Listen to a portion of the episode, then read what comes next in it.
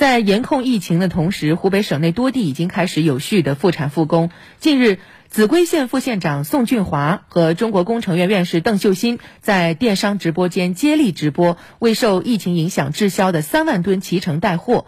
仅这一场直播，最终转化销售十六万单，超过了六十万斤。这一次疫情后的复工，也让湖北果农们的营销模式悄然发生了一些变化。来听湖北台记者沈雅杰的报道。武汉消费者邓凯琳已经居家一个多月。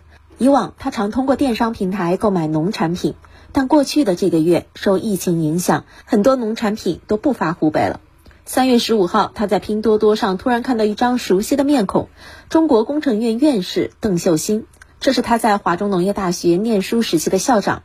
当时，邓秀新正向网友介绍秭归脐橙，从种植、口感到食用价值，事无巨细。他还特别强调。我们迄今为止没有发现植物的病毒和人感病的病毒呢有什么互通。最重要的是，我们从采摘、包装到运输的人员都是健康的，所以它也不存在有可能说病毒啊传到这个果实表面去。我觉得这个产品是安全的、可靠的。老校长背书，邓凯琳立刻下了一单。记者通过直播视频看到，在邓秀新之前，秭归县副县长宋俊华也出现在了直播间，为秭归脐橙带货。另一边，消费者下单成功的消息不停地弹了出来。秭归果农湖北三峡神龙果蔬贸易有限责任公司总经理周金桥欣喜地告诉记者：“不久前，他们还在为果子即将烂在地里发愁，万万没想到那一场直播，他们收获了十六万份订单。那天效果不错，就是推的三斤、五斤的、八斤的、九斤的，这这这几个品种嘛。”秭归县地处湖北省西部，位于三峡大坝库首，是天然的水果保鲜库。秭归农民大多以种脐橙为主。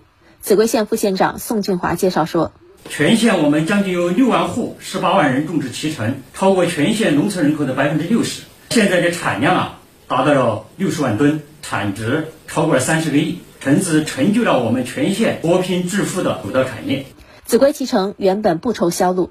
可今年疫情却让传统农产品销售渠道受阻。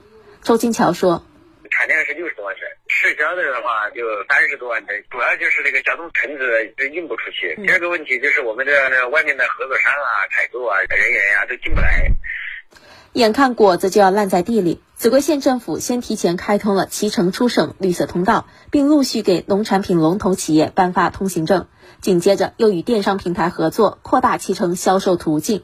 宋俊华说：“虽然今年销售晚了一个月，但因为脐橙线上销售多，果农的损失已经大大减少。现在橙子啊，很多都是我们现采现发的，一般呢四十八小时内真的就能发货。现在我们秭归很多物流啊都开通了，这个今天在树上，明天在路上，后天就在我们老百姓的舌尖上。”现在湖北疫情高风险市县仅剩武汉城区，秭归县的生产生活正在陆续恢复中。拼多多新农业农村研究院副院长迪拉克则表示，平台与其他省份已经做了十几场市县长直播，这场秭归的直播意义尤其不同。它从生产和消费两端，我认为它都释放出了湖北这个逐步回归常态的这样的一个信号。我们也认为，呃，这一次疫情可能会对以后的农产品的上行格局产生一定的影响。